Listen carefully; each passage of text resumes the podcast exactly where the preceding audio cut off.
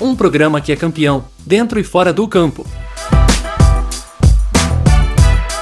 Comunicampo Podcast. Aqui se fala futebol.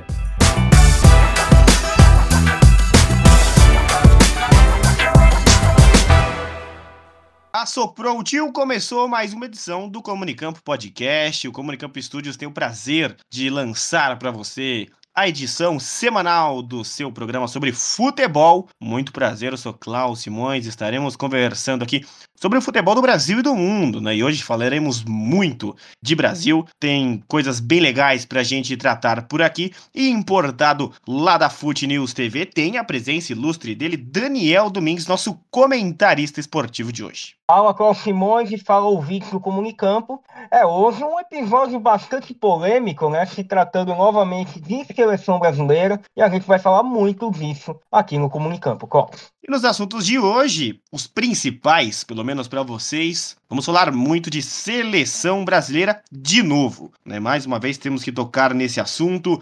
Infelizmente, a seleção brasileira é pauta aqui mais uma vez e não é por um bom motivo. Mas antes de tudo, Daniel Domingues, eu queria perguntar se você assistiu alguma coisa nesta data FIFA. Todos os campeonatos da Europa acabaram e agora temos aí as datas FIFA. E o que o senhor assistiu? E é claro, se assistiu a Nations League, um campeonato que não vale quase nada, né, lá na, na Europa, mas as seleções têm troféu. Se você assistiu e se há retomada espanhola. Olha, eu tive a oportunidade de acompanhar alguns poucos jogos, né? No sábado teve o jogo da seleção, um jogo fraco na minha visão, mesmo com a goleada. E no domingo a gente teve a final da Nations, nada mais, nada menos entre Espanha e Croácia, né? Vitória espanhola nos pênaltis, mas é aquela coisa, né? Foram amistosos que se tornaram competições. É, a Espanha tá voltando para o cenário do futebol, ela que foi campeã do mundo em 2010 com Xavi Iniesta, Puyol e companhia e agora busca o seu lugar ao sol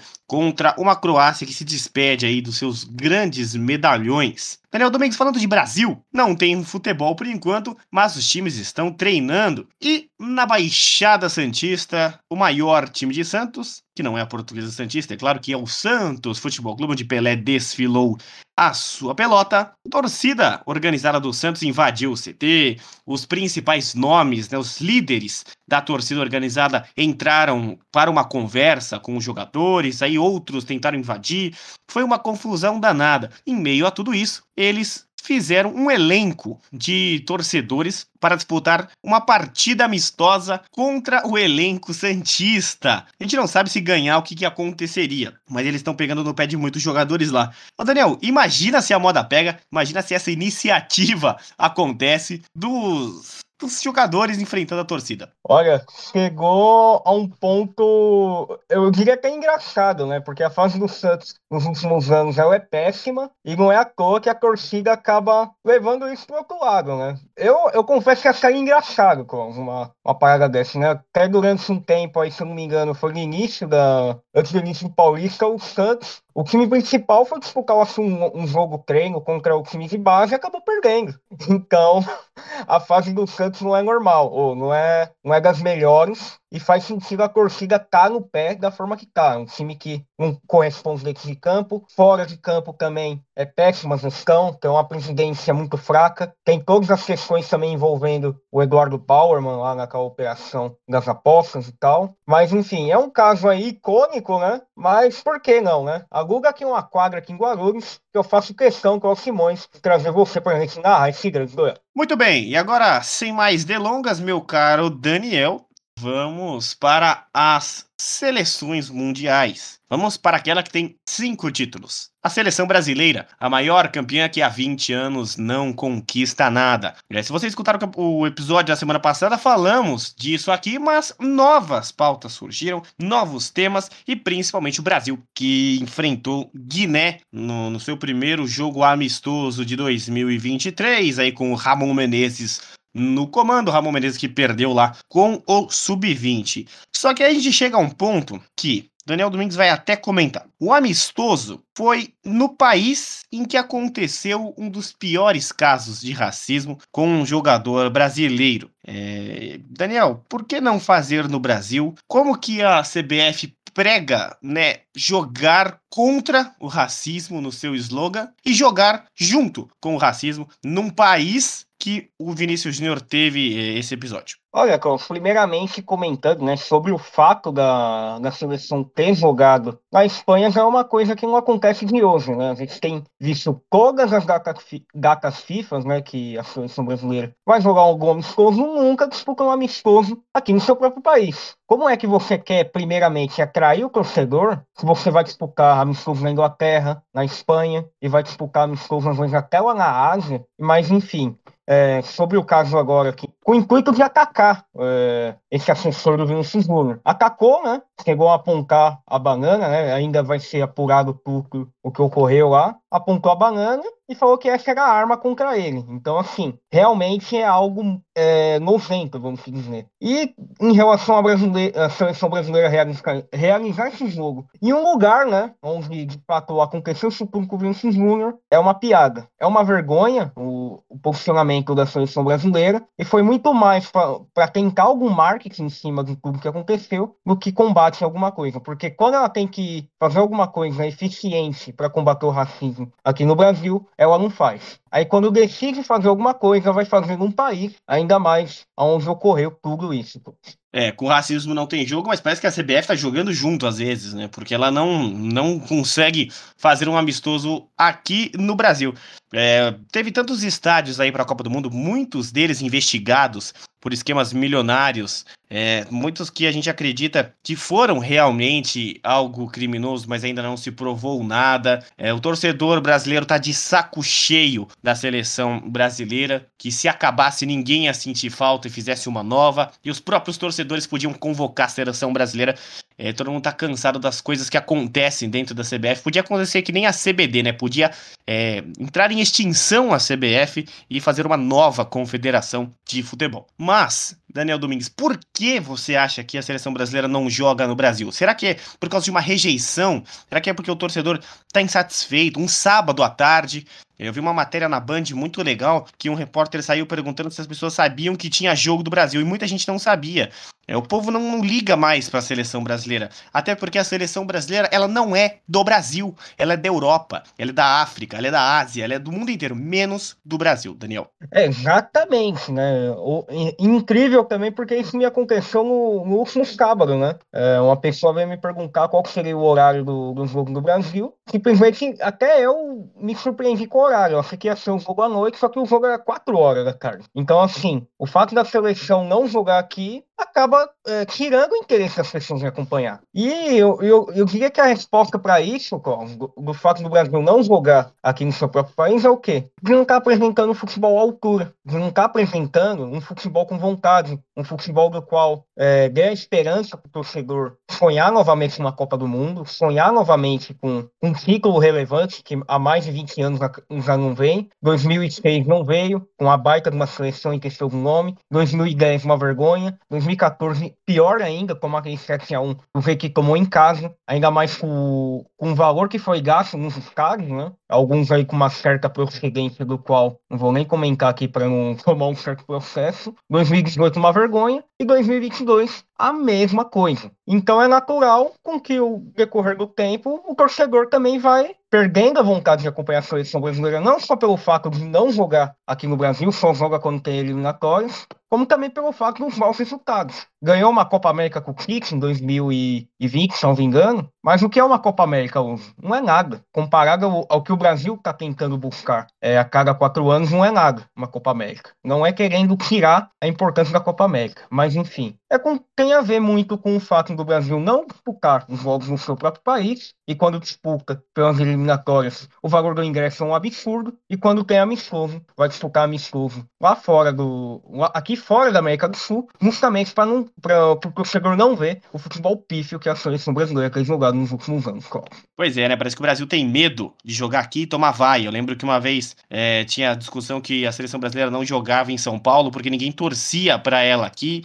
A seleção brasileira, a CBF, é muito contra o estado de São Paulo. Isso é um absurdo. E, e tá planejando agora uma eliminatória e acho que nem vai passar por terras paulistas, viu? E a última vez que veio para cá foi quando a Argentina se recusou a entrar em campo, lá teve todo aquele BO do jogo ter sido cancelado, a Anvisa, uma palhaçada também aquele episódio, e aí é, foi a última vez que o Brasil esteve em terras paulistas. Mas ainda nesse assunto, Daniel Domingues, a seleção brasileira jogou pela primeira vez em sua história com um uniforme que não fosse amarelo, azul ou verde jogou com a camisa preta nesta mesma iniciativa do combate né, ao racismo e à violência no futebol. Mas parece que foi só midiático, porque no segundo tempo, a seleção brasileira voltou sem a camisa preta. O Brasil voltou de amarelo. Então quer dizer que você luta contra o racismo apenas durante um tempo, Daniel? Será que é só 45 minutos de briga contra o racismo? É, Carlos, é aquilo que eu havia falado aqui no início, né? Foi muito mais um marketing do que, de fato, algo, né, para que se combatesse o racismo. Foi muito mais algo para fazer uma mídia, mas quando o assunto é tomar alguma decisão em relação a esse tipo de coisa, a CBF não faz nada. Então foi muito mais midiático Primeiro que já erra em jogar em um país do qual aconteceu um dos maiores casos de racismo que eu tive a infelicidade de acabar vendo ao vivo, envolvendo um jogador de futebol, eu falo isso no geral, todos os jogadores de futebol do que eu tenho acompanhado, parece que o Vinícius Júnior é o mais perseguido. Aí a seleção tem a atitude de jogar com um uniforme preto, um uniforme que na minha visão até bonito, diga-se de passagem, mas só no primeiro tempo. Será que o, o intuito era falar que a CBF está é, a favor da luta contra o racismo ou é só para fazer mídia? Na minha visão, foi muito mais para fazer mídia do que é, falar que se importa com o combate ao racismo. Ficou muito feio nessa questão de usar apenas um tempo. A camisa é belíssima, uma das camisas mais bonitas que a seleção brasileira já fez. Eu lembro que teve uma, uma preta com um escudo dourado, que seria de goleiro, também lindíssima. É, e o Brasil pode explorar sim essa camisa de vez, pode adotar ela sempre para os seus jogadores, porque é uma camisa belíssima e uma camisa que faz sentido. Eu lembro que o Náutico, né, fez isso numa iniciativa de, de um, um, caso que teve de racismo muitos anos atrás, e o Náutico se reparou e usou pela primeira vez uma camisa preta e adotou a camisa. Mas não foi por um tempo só. Então você usar a camisa durante 45 minutos é uma vergonha. Uma vergonha, sem tamanho.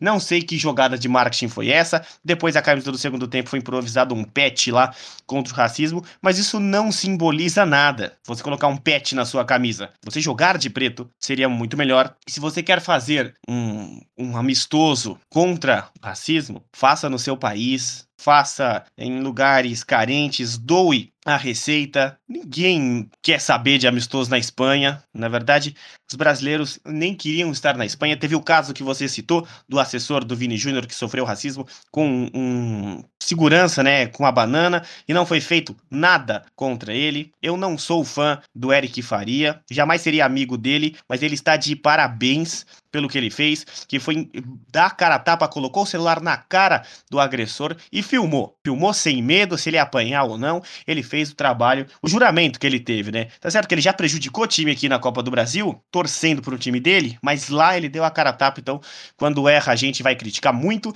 e quando acerta a gente vai parabenizar também. Mas o Brasil erra mais uma vez faz isso de novo, sabe? Parece que tem uma iniciativa linda que é usar a camisa preta e aí só joga 45 minutos. Então, meus amigos, lembre-se, né, que a seleção brasileira só luta 45 minutos contra o racismo. Os outros 45 ela passa pano. Daniel Domingues. Brasil vai esperar até 2024, o ano da Copa América, para ter Ancelotti, que vai enviar o filho dele para fazer esta transição de do Ramon Menezes para ele para entender o estilo de jogo. O Ancelotti vai ter que aprender muito ainda sobre a seleção brasileira. Mas você acha certo esperar tanto tempo, um ano de Copa América, com as eliminatórias da Copa já em andamento? Não que as eliminatórias da Copa conte alguma coisa, né? As eliminatórias da Copa é pior que a da Oceania. Olha, que eu vou ser bem é, direto em relação ao que eu vou falar aqui, Klaus, porque. Então, Klaus, a postura da, da CBF né, em relação ao Ancelotti parece o Brasil como, como política, né? Acaba, parece que está se humilhando para países como Estados Unidos e China. Primeiro que é uma vergonha você ter que esperar técnico até 2024. Tem muita gente que fala, pô, mas vai ter mais aí por volta de uns dois anos para trabalhar até a Copa do Mundo, mas vale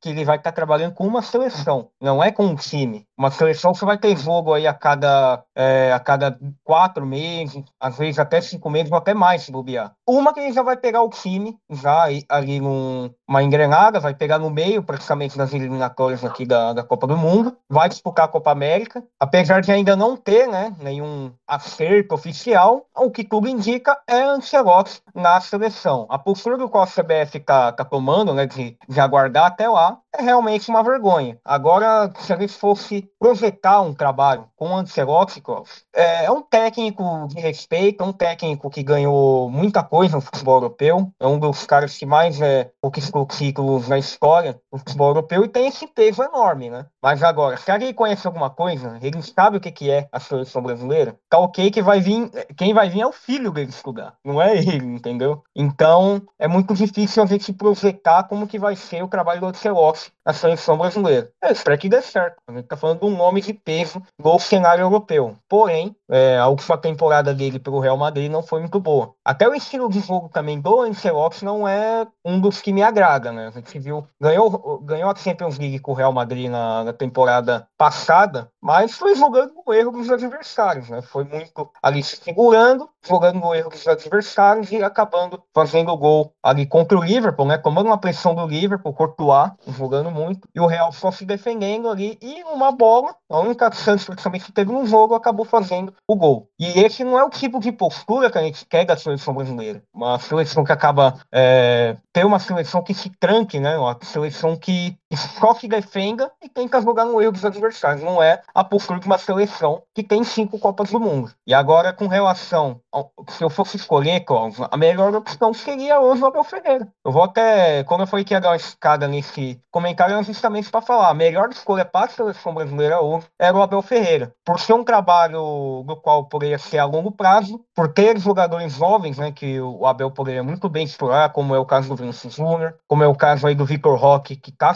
surgindo no Atlético Paranaense, que é um baita de um jogador, o Hendrick mesmo, outros jogadores, o Wellington, como você já destacou diversas vezes aqui, merecia uma convocação, foi convocado. E o Abel tem essa facilidade, né, para trabalhar com esses jogadores mais jovens, porque ele sabe conversar, é um cara do qual tem o conhecimento do futebol brasileiro, sabe como é as coisas aqui, apesar de todas as controvérsias, né, com relação ao comportamento, que eu repudio totalmente comportamento do Abel, não é um dos melhores comportamentos do qual, não é exemplo, né, do qual a gente tem que seguir, mas como treinador é um dos melhores do país. E seria um trabalho do qual, se fosse contratar um técnico hoje, seria um, um técnico com trabalho a longo prazo. Mas agora, se é para contratar um técnico com status, por que, que não vai no José Mourinho, que vem no melhor momento com esse negócio? Talvez até o, o Julian Nagelsmann, o, o, que caiu recentemente do Bayern de Munique, um técnico que está em ascensão, seria uma opção. Se é para contratar um negócio com essa de status, tá aí, citei Mourinho e Nagelsmann. Mas agora, se é para contratar alguém, um cara que seria certo, seria o Abel Ferreira, porque seria um trabalho a longo prazo. Você tocou num ponto importantíssimo, Daniel. Eu traria o Jorge Jesus ou o Mourinho. Minha preferência, é claro, 100% para José Mourinho, como técnico da seleção brasileira, se fosse um estrangeiro. Eu não colocaria um estrangeiro que não fala português, né? teria que ser português ou alguém que entendesse é a nossa língua. Talvez o, o, Luiz Castro, que pode né, falar português, tem uma facilidade muito maior. O Guardiola não aceitaria, mas tem opções o Marcelo Gadiardo jamais treinaria a seleção brasileira, mas eu vejo o Marcelo Gadiardo agora ele assumiu um clube, né?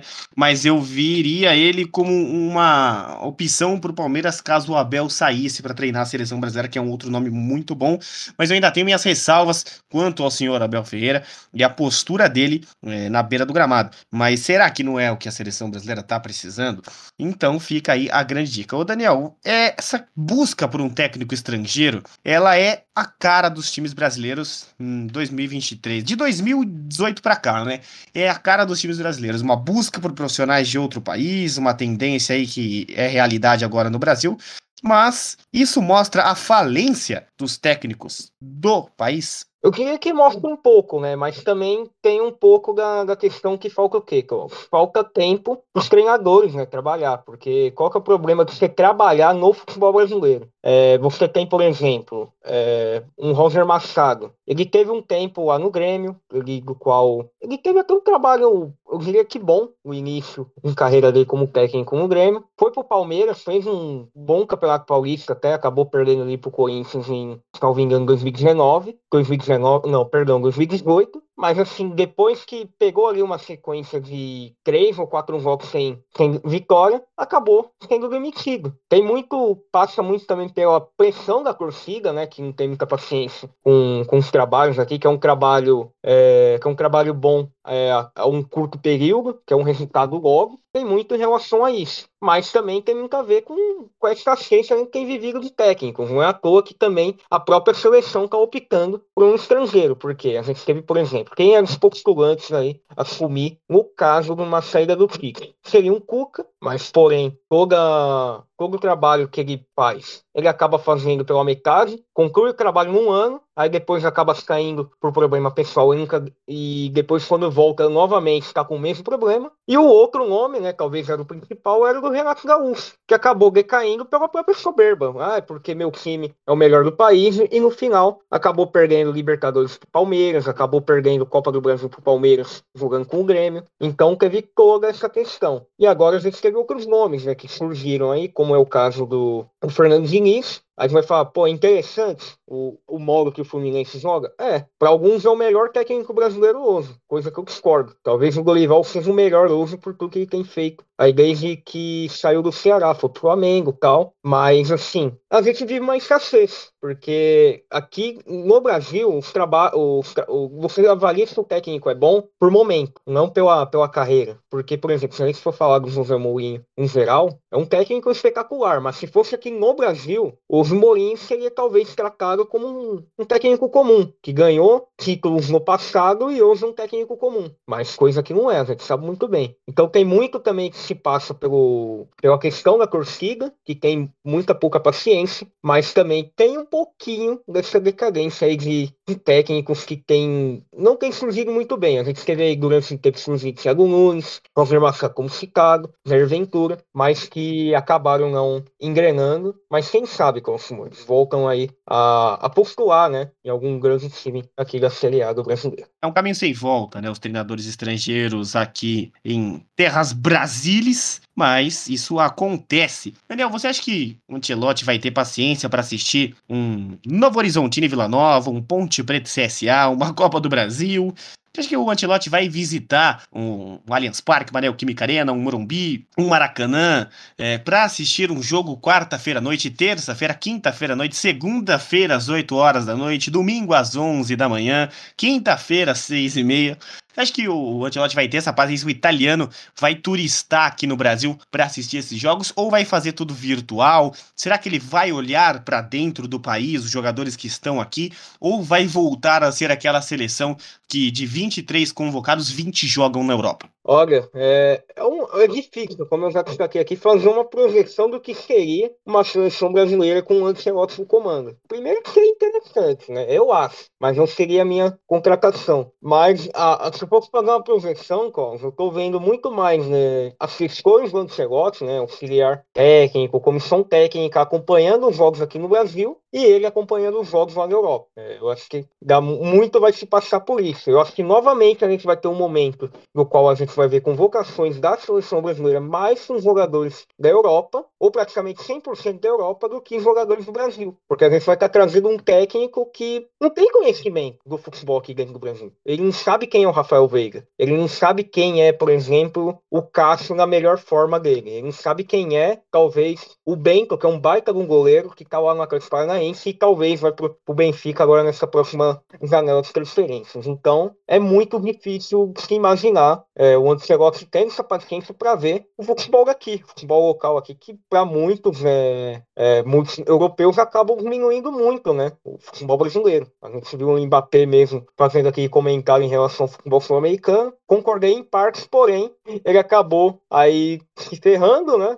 Para ser bem, bem direto, acabou perdendo a Copa para a Argentina e a Argentina sendo campeã do mundo pela terceira vez. Mas, assim, é muito difícil ver o Ancelotti tendo a paciência que a gente tem para acompanhar o futebol brasileiro aqui, Klaus. É muito, é muito difícil. E eu vejo novamente uma seleção brasileira da Europa. É uma seleção que teremos muita dúvida, né? E a gente sempre vai desconfiar do trabalho do Ancelotti na seleção brasileira. Não nele no clube, porque ele quatro vezes campeão da Champions League, o maior técnico campeão de Champions League, mas na seleção brasileira fica a grande dúvida. Daniel, é, agora com quem ele vai trabalhar? Né? Ele vai trazer o filho dele, mas preparador físico, preparador de goleiros não será mais Tafarel. É, como que você vê a montagem da comissão técnica do Brasil? Quem que deveria ser? Da última vez, é, a gente não teve bons profissionais, teve o filho do Tite, que eu acho que é um dos piores profissionais que eu já vi em toda a minha vida e que eu vou ver durante toda a minha vida. É, não tanto que não é o Fernando Lázaro, mas o, o filho do Tite, Matheus Bach, ele é um Fernando Lázaro piorado. E como é que você vê a montagem da comissão técnica da seleção brasileira? Quem deveria ser? Porque é, o Juninho Paulista foi lá, botou um terno e nunca fez nada pela seleção. É, precisa de, de pessoas que conhecem né, a seleção brasileira. Primeiramente que tenham, que tenham foco, que tenham é, dedicação pela seleção. Primeiro que tem que fazer uma reformulação da seleção como um todo vai desde a parte administrativa quanto da parte técnica, da parte até dos jogadores também que não representam essa seleção. Então é muito mais pela mídia do que pelo futebol que eles entregam. Mas enfim, é muito, como eu poderia dizer, eu fico curioso para saber como que vai ser feita essa reformulação agora com o Celote. É meio que eu, eu creio que a CBF vai precisar dar um pouco mais de liberdade né, para o próprio acabar, acabar escolhendo quem vai integrar é, comissão técnica, quem vai é, ser auxiliar dele, né, como deve ser destacado aí o filho dele. Mas enfim, é um, eu vejo muito nessa nessa questão. O Ancelotti trazendo talvez até pessoas que trabalhou com ele no Real Madrid justamente para trabalhar com ele aqui, mas seria muito importante, né, a gente ter alguém que tenha o conhecimento do futebol brasileiro para estar tá ajudando o Ancelotti nessa, nessa trajetória até a Copa do Mundo, caso seja concluída a contratação do italiano para a seleção. Foi até cogitado, né, nesse grupo aí de transição, né, o Paulo Roberto Falcão, que é um dos diretores lá do Santos, se não me engano, amigo do Lancelotti, os que é de Itália aí. Então, tem toda essa questão. Eu confesso que fico curioso, né? Porque o primeiro, eu acho que é o primeiro técnico estrangeiro que eu vejo aí praticamente acertado com a seleção brasileira. Então, fica um pouquinho até difícil de, de projetar como pode ser essa montagem. Mas eu, eu creio que será de acordo com o que o Ancelotti escolher. Agora eu vou polemizar aqui pra, na sua pergunta, depois eu vou dar o meu parecer. Daniel, você acredita que a CBF está trazendo um estrangeiro como o Ancelotti para a seleção brasileira para controlar quem ele deve assistir, para manipular quem ele vai chamar, para ficar mais fácil de chamar quem é, os empresários, os patrocinadores, os amigos querem? Eu vou entrar na mesma questão que a gente falou da, da, em relação à camisa, né? Aquela camisa preta. Para mim, eu vejo muito mais do que um marketing. Porque, como eu já destaquei aqui, último, a última temporada do Ancelotti, o estilo de jogo do Ancelotti não é o que se condiz com, com o que a seleção brasileira precisa integrar, é, entregar. Pode chegar bem para uma Copa do Mundo? Não sei. Talvez ainda a gente tem, por exemplo, a Alemanha com Hans Flick, tem a Itália com Mancini, tem a Espanha com o auxiliar lá, eu esqueci o nome agora, depois que o Luiz Henrique saiu. É, dentre as principais seleções, o Brasil passa a ter o comandante aí talvez mais pesado, por conta dos ciclos que, que ganhou, quatro vezes campeão europeu. Nesse quesito, o Brasil acaba ganhando. Agora, no quesito, será que em campo isso vai corresponder à altura? Eu acho muito difícil. Eu acho muito difícil. Quando eu, havia destacado a questão do Abel Ferreira, eu sei que o Abel Ferreira pode entregar, mas também precisa ser cobrado. E eu vejo assim, se for para trazer o Ancelotti, e também com essa, vamos dizer, com essa folga né, que a seleção está dando para ele, escolher o momento dele vir, ele tem que ter no mínimo é, a obrigação de chegar ao menos na final de uma Copa do Mundo. Ao menos isso, na primeira Copa. Eu sei que é muito, né? É, é coisas vindo muito de um técnico que vai aí comandar a seleção praticamente por dois anos antes da Copa do Mundo, mas se o cara quer chegar praticamente um ano depois, é, do que está sendo noticiado, tem que ter essa obrigação. Então, eu vejo muito mais como uma tentativa da CBF de tentar trazer um marketing, trazer um nome pesado para tentar, entre aspas, né, retrazer uma esperança de um Hexa, do que um técnico que vai entregar né, um, um bom desempenho de uma seleção que não tem vontade de, de ganhar uma Copa do Mundo. Muito bem. É, falamos aqui do assunto principal, que é a seleção brasileira, seu técnico, uniforme preto ou não, a questão do racismo que é muito presente ainda na Europa contra os brasileiros, e fica aí um aprendizado, uma lição é, e um momento de que o torcedor não é bobo. O torcedor não é bobo, podem até achar, mas o torcedor não é. Daniel Domingues, para encerrarmos aqui, como assunto final, como destaque final, queria trazer um personagem que já foi técnico da seleção brasileira e o último campeão do mundo, que é Luiz Felipe Scolari, o Felipasso, que tomou 7 a 1 da Alemanha, mas a culpa não era dele. Daniel, é, teve um episódio recente, ele era técnico do Atlético Paranaense, deu lugar ao seu auxiliar Paulo Turra, que é um ex-profissional do Palmeiras, muito capacitado, que se tornou técnico do Atlético Paranaense. Só que o Atlético Paranaense demitiu Paulo Turra após o Felipão aceitar o cargo de treinador do Atlético Mineiro. Mas Lembrando, cinco, seis dias né, antes dele aceitar e ser anunciado como técnico do Galo, após a demissão do Cudê, ele disse que ele nunca mais seria técnico no Brasil, só se fosse na Arábia, e garantiu isso na televisão. Daniel, ficou feio pro Felipão, hein? É, ficou feio, até porque, salvo engano, no ano passado, né, foi um pouquinho antes da final da Libertadores entre Atlético e Flamengo, eu havia trazido uma notícia na Fox News no qual o Felipão estava cogitando até uma aposentadoria como treinador, e era cogitado até uma, um cargo, né, do Felipão, na, salvo engano, na diretoria do próprio Atlético Paranaense. E aí, quando chega por volta de sete meses depois, quase oito, né? Ele simplesmente é anunciado como o novo treinador do Atlético, Parana... do Atlético Mineiro. É, acaba sendo. acaba ficando um pouco manchado, né, com relação a isso. Mas já não é de hoje a gente ver um determinado personagem do futebol falar que não jogaria ou que não treinaria nenhum clube de determinado país. E quando dá um tempinho depois, acaba assinando com algum rival direto. Eu falo isso porque a gente sabia muito bem, né, com relação ao Guerreiro no Corinthians, ele pegou que, falou que nunca mais jogaria, que não jogaria em nenhum clube do,